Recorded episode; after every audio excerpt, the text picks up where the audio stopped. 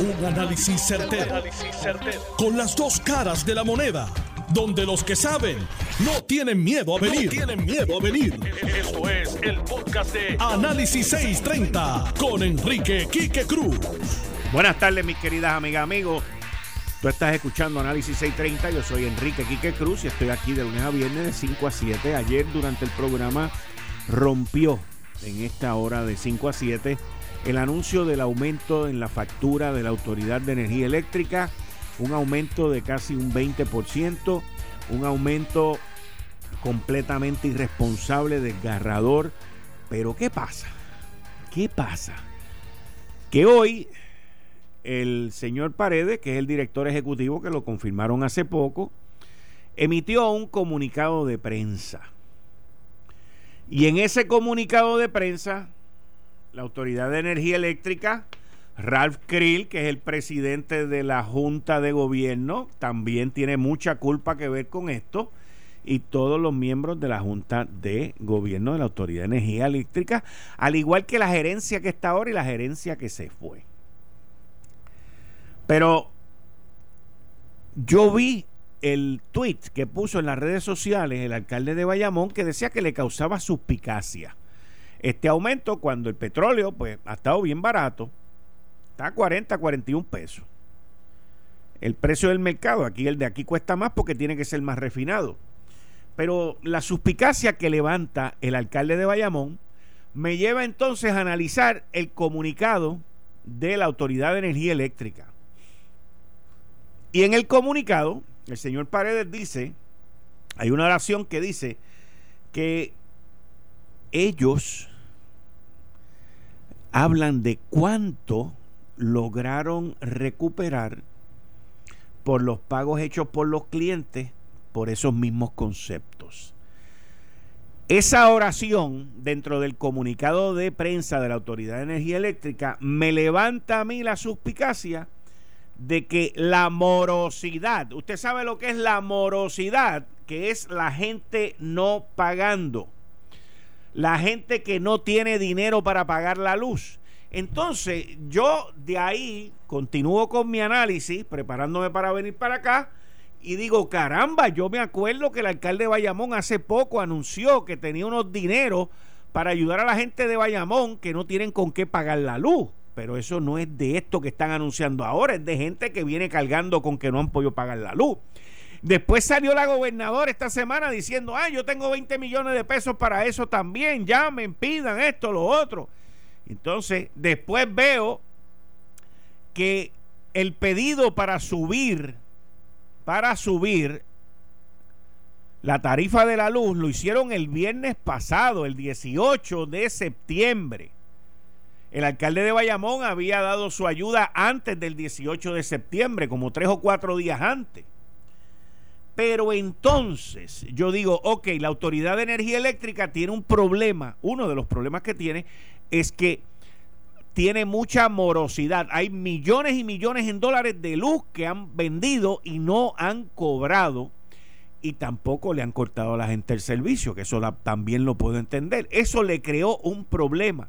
Pero entonces me pongo yo a pensar por acá. Cuando una empresa privada tiene problemas económicos de que los ingresos están por debajo de los gastos. ¿Qué es lo que esa empresa hace? Esa empresa empieza a recortar gastos y tú empiezas a recortar gastos. ¿Qué tú, qué tú recortas? Publicidad, consultores, los abogados. Tú empiezas a recortar y lo último que tú quieres tocar son los empleados y los beneficios de los empleados también van primero en recorte que votar al empleado. Pero así no es en la Autoridad de Energía Eléctrica. En la Autoridad de Energía Eléctrica el primer paso y único paso es cobrarnos a nosotros. Entonces, dentro de ese cobro, dentro de ese propuesto aumento, que quiero que sepan, que dijeron tres chavos, pero ellos están buscando que sea como entre 1.5 y más o menos 1.7, que es el mismo aumento que nos querían espetar en el 2019, en octubre del 2019, el negociado de energía eléctrica para comprar lavadoras, secadoras y eficiencia. Pero entonces, yo digo, esta gente sabían que tenían este problema de morosidad, saben que tienen millones de dólares en la calle que no han cobrado, saben que están cortos de dinero. Esto no tiene nada que ver en sí con el precio del petróleo, pero ¿cuál es el impacto de este aumento? Y todo el mundo se enfoca en que, ay, me van a subir la luz, sí, ay, voy a pagar más luz en la factura, sí, pero a todo el mundo, señores, menos aquí en Análisis 630, por eso es que este programa se llama Análisis 630 a nosotros no se nos olvidó todo lo demás. ¿Qué es todo lo demás? Cuando se sube la luz, todo lo demás sube. Los alimentos suben, la canasta familiar sube, la manufactura sube, la, la cuenta y los gastos en los pequeños negocios suben las cafeterías que estén abiertas tienen que, tienen que cobrar más. La comida preparada sube. Las bebidas preparadas suben. La gasolina va a subir porque en la gasolina uno la echa con electricidad en los mini markets y las gasolineras funcionan a través de electricidad también. Pues va a subir su chavito por litro. La leche, señores, que nosotros tenemos la leche, una de las leches más caras en el mundo. Por ahí van a salir los ganaderos diciendo hay que revisar esto. Los artículos de primera necesidad. El café preparado. O sea, este aumento de luz nos va a partir por la mitad en el momento donde hay más desempleo, en el momento donde hay más necesidad y en el momento donde la irresponsable, inhumana e inepta gerencia de la Autoridad de Energía Eléctrica no preveyó esto. Solamente preveyeron el aumentarnos la luz tres chavos. Pero ¿por qué no cancelaron el contrato de los cabilderos republicanos? ¿Por qué no cancelaron los contratos de los que dan relaciones públicas allá, que son dos millones de pesos al año? ¿Por qué no cancelaron los, todos esos contratistas que tienen allí en decenas de millones de dólares al año? ¿Por qué no primero recortaron antes de venir a donde nosotros? Y no estoy diciendo que toquen un solo empleado. Lo que le estoy diciendo a la gobernadora, lo que le estoy diciendo al nefasto negociado de energía en Puerto Rico, lo que le estoy diciendo a la inepta gerencia de la Autoridad de Energía Eléctrica es que ustedes debieron de haber recortado primero antes de venir a tumbarnos el bolsillo a nosotros, porque el impacto no es en la tarifa, el impacto es en la vida de todos los seres que andan en esta bendita isla. Los sándwiches van a cobrar más caro, la comida va a estar más cara, los alimentos, todo va a subir de precio. Y vamos a entrar en una depresión que ya estamos en ella y en adición a eso, en un sistema de inflación, porque los precios van a subir cuando la gente más chava está. Porque hay decenas de miles de personas que no trabajan, no hay púa. Esto afecta hasta la gente que recibe el plan de asistencia nutricional los afecta a ellos porque los dineros que ellos reciben del plan de asistencia nutricional van a rendir menos con el aumento en los precios. ¿Qué dice el presidente del Centro Unido de Detallistas? ¿Qué dice el vicepresidente de MIDA, Manuel Reyes, el licenciado Manuel Reyes? ¿Qué dice? ¿Qué dicen las distintas organizaciones en Puerto Rico? ¿Qué dice la Asociación de Industriales? ¿Qué dice la Cámara de Comercio? ¿Qué dicen las distintas organizaciones que representan los pequeños y grandes negocios en Puerto Rico que va a tener como impacto este aumento en la luz? Si dicen algo contrario a lo que yo acabo de decir, no porque yo esté correcto, es que lo que yo acabo de decir aquí, el análisis que le acabo de hacer a ustedes, es un análisis común, lógico y matemático. Si alguien dice lo contrario, o le miente o tiene miedo a decir la verdad. Una de las dos. No hay más ninguna de las dos. Es una de las dos. Los supermercados funcionan con qué? Con electricidad los supermercados. Y usted sabe que los precios de los alimentos han subido mucho durante esta pandemia porque ha habido escasez de muchos alimentos y nos han clavado. Nos han clavado con la subida de los precios de las mascarillas, del hand sanitizer, del alcohol. Nos han clavado. ¿Y DACO dónde está? Eh, no existe. DACO no existe. DACO no existe. Y ahí usted ve todos esos aumentos que hemos visto en los comestibles por la escasez, por la baja producción que hay en los Estados Unidos por el aumento que ha habido en los fletes, por todo, por, todo lo que está ocurriendo. Pues ahora súmele entre un 15 y un 20% más por la subida de la luz. Una vez esos artículos llegan a Puerto Rico, una vez llegan aquí y van para el supermercado que va a tener un aumento en la luz de un 15 o un 20%, ¡wop! para arriba. E, es que lo tienen que hacer, no hay de otra. Ahora, este aumento salió ayer, más o menos como esta hora, a las cinco y pico de la tarde. Yo no he escuchado a una sola organización, a una sola organización, a una sola, decir nada.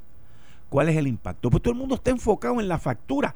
Mira, la factura, honestamente, honestamente te digo, olvídate de la factura. El impacto en la factura va a ser grande. Va a ser grande pero el impacto de la factura es chiquito comparado con el impacto en tu diario vivir y máxime para las miles de familias, señores, las miles de familias que no están trabajando, los miles de negocios que a duras penas abren. Los restaurantes solamente pueden abrir con una capacidad pequeña, 50%. Imagínese un restaurante que está empezando a echar para adelante. Los gimnasios, los hoteles, que no pueden abrir, los casinos. O sea, imagínense esos monstruos, esos aparatos. Jácata, le meto un 20% de aumento en la luz. En la luz, señores. ¿Él está en línea? Sí. Ah, pues vamos a hablar con él. Mi querido amigo participante aquí de Análisis 630, pasado presidente del Centro Unido de Detallistas, Jorge Argüelle. ¿Cómo tú estás? Muy bien, Quique, muchas gracias por atendernos. Mira, de verdad que... Gracias por escucharme, gracias por escucharme, pero dime. Siempre, siempre somos asiduos de tu programa. Eh, mira, realmente lo que tú estás describiendo es una verdadera barbaridad, una barbaridad y sobre todo en estos momentos que los eh, negocios estamos haciendo malabares para poder sobrevivir y todavía escuchamos ayer todavía al secretario de salud diciendo que posiblemente vamos a regresar a un lockout completo sin ningún tipo de, análisis, sin ningún tipo de, de estadística que diga, pues mira, los contagios están siendo en este tipo o este tipo de operación. O sea, realmente es bien frustrante para nosotros los empresarios puertorriqueños que estamos tratando de hacer eh, que el país regrese a una economía sustentable, todas estas trabas que nos está poniendo el gobierno. Y en cuanto a esto de energía eléctrica, que es uno de los gastos mayores que tenemos los comercios, me parece que es una barbaridad en un momento como este sugerir una cosa como esa. Máxime cuando sabemos que el petróleo está en uno de sus precios más económicos que hemos visto en los últimos años, o sea que no no veo justificación para eso, a menos que como no hemos visto los pormenores del acuerdo con Luma, pues lo que estemos haciendo es pues tratando de entonces subir la ganancia de la empresa para poder cumplir con lo que con los acuerdos que aún no conocemos. Oye, eh, tú, tú hablas con cientos de pequeños comerciantes, presidiste el Centro Unido de Tallistas, eh, debe haber mucha frustración con los cierres de la pandemia, pero ahora con esto más todavía gente que que sus pequeños negocios son su pan de vida, su sustento. Es correcto, es correcto.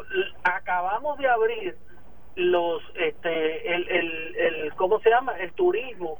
Óyeme, estamos representando 80 mil familias que viven de ese segmento y ya están hablando de volverlos a cerrar, ya están hablando de meterle un aumento en la electricidad.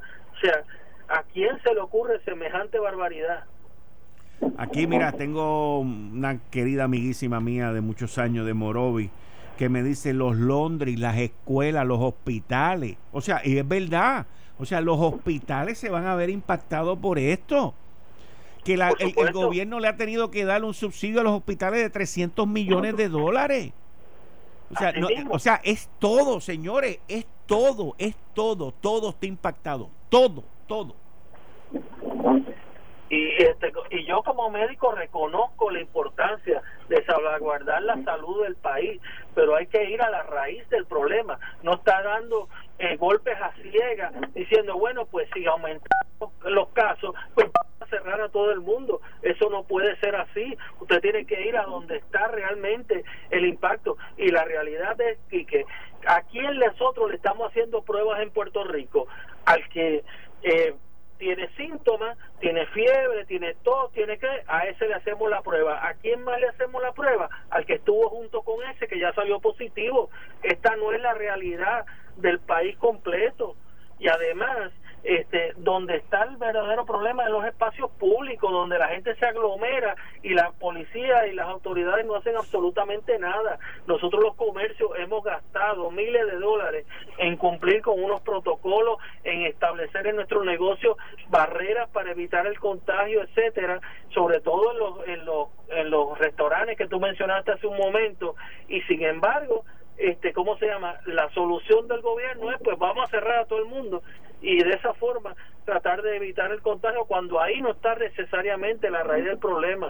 Estamos hablando de que ahora hay este un un por ciento de, eh, de personas en los este en los intensivos, pero la realidad es que el 9% de lo que ocupan hoy los intensivos son personas que tienen eh, COVID, el resto son de otras enfermedades, de otras enfermedades que han caído ahí porque como hemos cerrado el, comercio, como hemos cerrado las oficinas médicas, como hemos cerrado y hemos este hecho que las personas tengan miedo de salir, pues se han descuidado muchas personas que tienen condiciones crónicas y esos son los que están ocupando precisamente los espacios de, de los intensivos, no necesariamente los que tienen COVID. Jorge, muchas gracias y muchas gracias siempre por escucharme y muchas gracias por tu participación aquí en Análisis 630. Muchas gracias a ti, Quique, y siempre, siempre estamos a la. Gracias, igual aquí contigo. Ahí ustedes escucharon al doctor Jorge Algüeyes, que es pasado presidente del Centro Unido de Detallistas. Eh, señores, el impacto. Negociado de energía. Negociado de energía. Gerencia de la Autoridad de Energía Eléctrica. Recorten los contratos de consultoría recorten los contratos de decenas de millones de dólares que tienen ahí, recorten los de relaciones públicas, los cabilderos, denle los bonos y las gracias y ya. O sea, recorten y no nos pasen a nosotros el peso porque el pueblo no puede, señores, el pueblo no puede.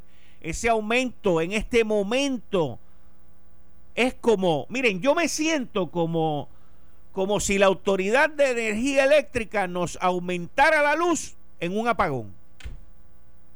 Honestamente se los digo, en un apagón. En un apagón. Como si estuviéramos a oscuras y de momento saldrían ellos a decir, bueno, te vamos a subir la luz, tres chavos el kilovatio. Así. O sea, ¿de qué es esto? Esto es una locura. Hay mucha gente que puede pensar, no, Quique, porque si estamos a oscuras y nos dicen que nos van a subir la luz, no nos cuesta. No, es que yo no lo digo por lo que nos cueste, lo digo por la locura, por la locura del mensaje. Por eso es que lo digo. Están locos. Eh, estás escuchando el podcast de Noti1. Análisis 630 con Enrique Quique Cruz. Buenas tardes, Quique, y buenas tardes a la radio audiencia. Eh, el congresista Raúl Grijalva, quien durante la primaria del Partido Popular Democrático trató de darle brillo a la candidatura de su amiga Carmen Yulín Cruzoto, haciendo par de par de vistas allá y buscando la participación de ella y todo eso, pues ahora vuelve a la carga eh, y invita a los candidatos, a los principales candidatos a la gobernación, y, está el dilema de que, o por lo menos mi teoría también es que, que Grijalva, eh, siguiendo las instrucciones de Nidia Velázquez, porque siempre se ha dicho que ella es la que maneja todo eso ahí en lo que tiene que ver con Puerto Rico, pues quiere ayudar a la candidatura de su amigo Aníbal Acevedo Vilá. pero tú que estás allá, tú que conoces el Congreso y tú que ves aquello y lo vives todos los días, ¿qué tú ves de esta vista? Pues mira, Quique, yo creo que la vista viene en un momento sumamente importante, pero las condiciones en las cuales se da el anuncio de la vista eh, son un poco raras. Este, el, el título de la vista es Opciones no territoriales para el estatus de Puerto Rico y qué debiera de ocurrir después del plebiscito de noviembre. Eh, entonces, eso es eso es súper interesante porque este, obviamente el enfoque que le está dando Grijalba es uno donde reconoce que el territorio actual, el Estado Libre Asociado, tiene que ser descartado como opción de futuro para Puerto Rico. Así que en ese sentido, pues creo que hay, hay, hay un progreso y un avance que se ha hecho donde eh, el Comité de Jurisdicción reconoce que no se puede seguir eh, este, empujando al estatus territorial actual eh, como opción de futuro para Puerto Rico y que Puerto Rico tiene que definirse. Entonces, la vista este, era algo que Grijalba llevaba hablando este, que quería hacer eh, por meses y se había dilatado, y principalmente se había dilatado por solicitud de Nidia Velázquez, que quería este, esperar para que ella presentara su proyecto. Este, y pues obviamente vimos en, las semanas recientes que Velázquez junto a Alexandra Ocasio Cortés presentaron un proyecto para la llamada Asamblea de Estatus, ¿verdad? y pues eh, ese proyecto se presentó de una forma para tratar de socavar preventivamente lo que Nidia Velázquez ve como una, una pela que va a dar la estadidad en el plebiscito, sí o no. Así que este, este, esta vista, eh, Nidia empuja a Grijalba y dice, hazla ahora, y ella lo que está tratando de hacer es conseguir plataforma para presentar su proyecto como la opción alternativa al momentum que ha estado ganando los proyectos a favor de la admisión de Puerto Rico como Estado, eh, que tienen apoyo bipartita mucho más amplio que cualquier propuesta por una asamblea este, constituyente, eh, eh, constituyente o asamblea de constitucional de estatus. Pero ven acá, este George, el, el mismo Biden, el mismo Partido Demócrata, inclusive está diciendo que, que están considerando a Washington D.C., a Puerto Rico, a los dos, incluirlos y meterlos ahí si es que el Tribunal Supremo de los Estados Unidos logra confirmar eh, a la candidata de Trump. O sea, que, que hay gente muy por encima de Nidia Velázquez dentro de su propio partido que tienen otra agenda y ella está tratando de llevar la agenda de ella y de sus amigos. Definitivamente, y, y eso, el, el hecho de que el candidato presidencial demócrata Joe Biden haya abiertamente expresado su preferencia por la estadidad y indicado que eh, los puertorriqueños eh, cuando voten el Congreso y el Gobierno Federal tiene que respetar e implementar este, su decisión pues yo creo que es un reflejo del avance que se ha hecho en este en este tema de estatus eh, este, a través de los últimos años, que mucha gente en la oposición dice nunca te van a dar la estabilidad, que eso no viene por ningún lado, pero aquí vemos un ejemplo de la figura más elevada de uno de los dos partidos nacionales eh, días y, semanas antes de la elección, este, tomando esa postura tan agresiva. Y este, verdaderamente, pues lo que Nidia Velázquez ha estado haciendo es continuando de tratar de este, socavar esa posibilidad basado en el apoyo que este, ella tiene para, para el Partido Popular, que claro, le dio a ella su inicio en su carrera política este, en Nueva York hace muchas décadas.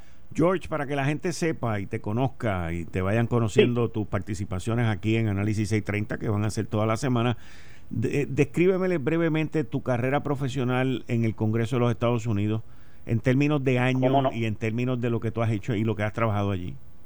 Claro que sí, Quique. Pues mira, este, yo, yo nací y crecí en Puerto Rico, eh, mi papá es de Aguadilla, mi papá es de Río Piedra y, y yo crecí en la isla eh, salía a estudiar la universidad a los 18 años en Chicago y entonces vine a Washington DC después de graduarme a trabajar eh, para, a favor del pueblo de Puerto Rico. Primero lo hice en el sector este, sin fines de lucro, donde trabajé para el National Puerto Rican Coalition, eh, y poco después este, ocurrió eh, que eh, ganó Luis Fortuño las elecciones en Puerto Rico y se abrió una oportunidad eh, para trabajar en la Administración de Asuntos Federales. Trabajé por el con el gobernador Fortuño haciendo asuntos congresionales en ese momento. Tuvimos el, éxito de aprobar el proyecto del Puerto Rico Democracy Act, este, Self-Determination Act, que este, eh, impulsaba Pierre Luis en ese momento para que el Congreso este, aprobara un voto de definir los términos de estatus eh, para Puerto Rico.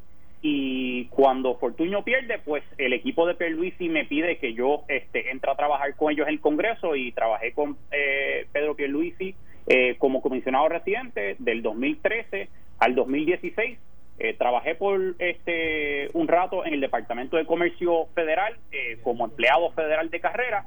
Y entonces en el 2017 el eh, gobernador Ricardo Rosselló me solicitó que me uniera al equipo este, de él en la Administración de Asuntos Federales y pues este llevé a cabo la tarea increíblemente difícil de darle dirección a, a esa agenda tan cargada que se enfrentó eh, de 2017, de todo el periodo del plebiscito del 2017, este, el periodo después de este huracán María, eh, mi equipo fue el equipo principal, eh, junto con el licenciado Carlos Mercader y, otros servidores públicos, que abogó por los fondos federales este, en coordinación con, con Jennifer González, que, que se consiguieron asignaciones históricas para Puerto Rico y entonces este después de eso el, el año pasado este salí del, del gobierno este de Puerto Rico eh, en, en, en, el, en el mes de agosto este cuando toda la situación eh, pues verdaderamente había cambiado en la administración del gobernador Rosselló y, y yo me vi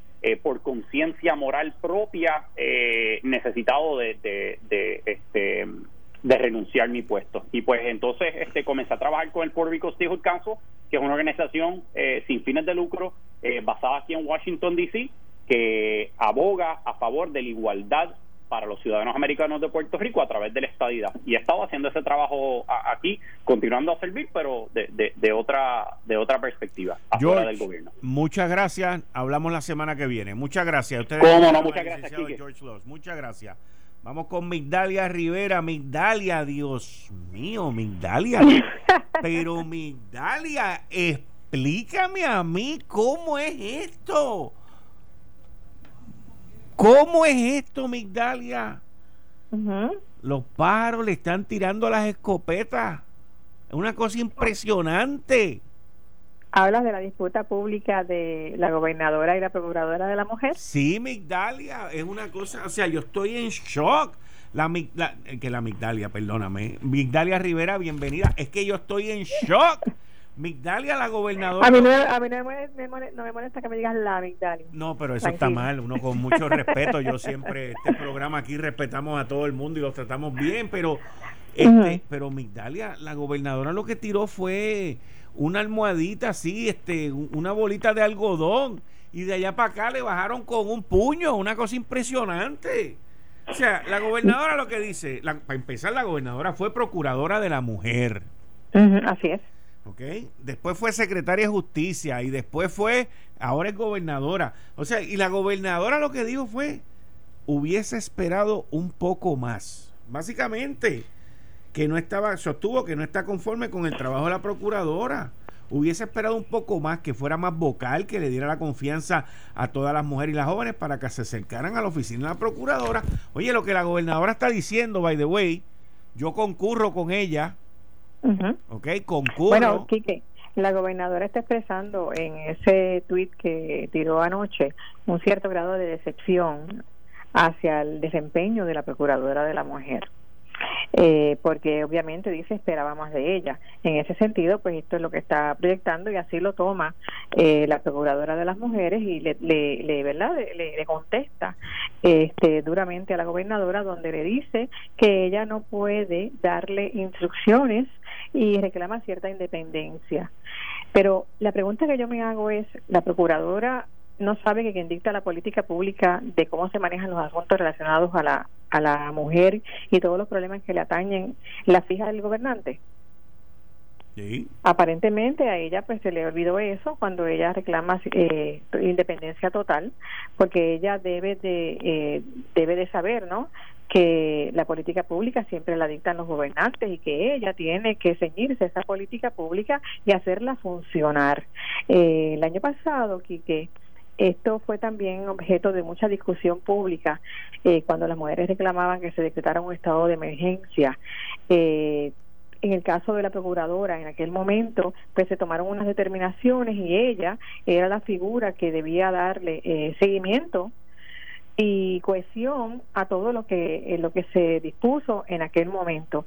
Yo no he visto que la procuradora les haya dado seguimiento o por lo menos no lo ha informado públicamente a todas las leyes que se han promulgado, eh, si se ha dado seguimiento a lo que tiene que hacer la policía y los demás componentes de seguridad pública con relación a este tema. Lo que he visto es una, ¿verdad? En el caso de la procuradora, pues ha estado ciertamente fuera de los de los medios y en su lugar me parece que estuvo la subprocuradora en algún momento específico porque ella estaba, este, ¿verdad? En licencia por, eh, me parece que tuvo un bebé y estaba pues en licencia, de, maternidad. por licencia de, maternidad. Así que en ese sentido ella no ha sido eh, vocal, no ha, no ha estado en, prácticamente en la oficina en, este, en estos últimos ¿verdad? meses y por consiguiente pues me parece que eso se refería la gobernadora y a la obligación que tiene la procuradora de darle seguimiento a todo a todo lo que se ha promulgado con relación a, las mujeres. Y parece pues que a la procuradora pues le molestó el señalamiento de la gobernadora. Eh, te pregunto quiero tocar el tema que tú acabas de mencionar ahora de lo que están pidiendo de la declaración de emergencia por la violencia contra la mujer pero eso lo quiero tocar más adelante, no puedo ahora, pero, pero te pregunto, te pregunto, eh, ¿tú crees que Lercy Boria le hubiese contestado distinto a la gobernadora si la gobernadora hubiese ganado la primaria y, fuera y fuese la candidata? Posiblemente no. ¿Tú entiendes que no le hubiese contestado distinto? Posiblemente no, claro, posiblemente no, porque ya ella sabe que la gobernadora está de salida. No, pero esa, es la pregunta que te hice, parece que no me entendiste. Si la gobernadora fuese la candidata y hubiese ganado la pregunta, Lercy le hubiese contestado como le ha contestado ahora. Me te acabo de decir que posiblemente, no. Que posible no, no lo hubiese contestado de esa manera, porque tenía unas expectativas Además de que ella se va a quedar, me parece que todavía le queda algo en, en, la posición, luego un año más. Sí, le queda algo. Pero si, le, pero si le iban a extender, no se lo, la gobernadora no va, no va a firmar esa extensión. Creo que ella no, le, no se vence todavía en este año, creo que es el año próximo, que le tocaría al próximo gobernador determinar si la, la, ¿verdad? la puede dejar ahí o no, pero me parece que ese nombramiento eh, no, no, no se extiende, Quique. Pero yendo al, a, a, mí, a, mí, me llama la atención, Migdalia, el que con todos los líos que han habido aquí de la violencia, de esto y que el otro, ahora ella es vocal. No, el, problema es que el problema es que reacciona también eh, ese, eh, por, eh, reacciona en el momento y es por reacción que, que vemos hoy como ella cita nuevamente a la policía, a todos los de seguridad para una reunión de emergencia, pero ¿por qué la cita ahora y no la citó antes? ¿Qué ha pasado desde, desde que se tuvo la última eh, declaración el, año pasado, donde se discutieron un montón de, de, ¿verdad? cuando la gobernadora acababa de entrar, cuando la gobernadora acababa de entrar, que se fue el primer lío que se encontró con el colectivo feminista. correcto, ese fue el primer issue. Y en aquel momento, pues se atendió y se estaba trabajando y se hicieron unas, una, unos programas, unas propuestas donde se iba a estar trabajando con eso. Ahora, ¿qué ha pasado ya para acá? No hemos tenido siquiera una conferencia de prensa de la procuradora donde diga los resultados. ¿Tú lo has visto? La procuradora Migdalia Rivera ha sido hoy más vocal de lo que ha sido en cualquier evento contra la mujer en los últimos cuatro años. Olvídate del resto. Esto fue el, podcast de Notiuno. Análisis 630 con Enrique Quique Cruz. Dale play a tu podcast favorito a través de Apple Podcasts, Spotify, Google Podcasts, Stitcher y notiuno.com.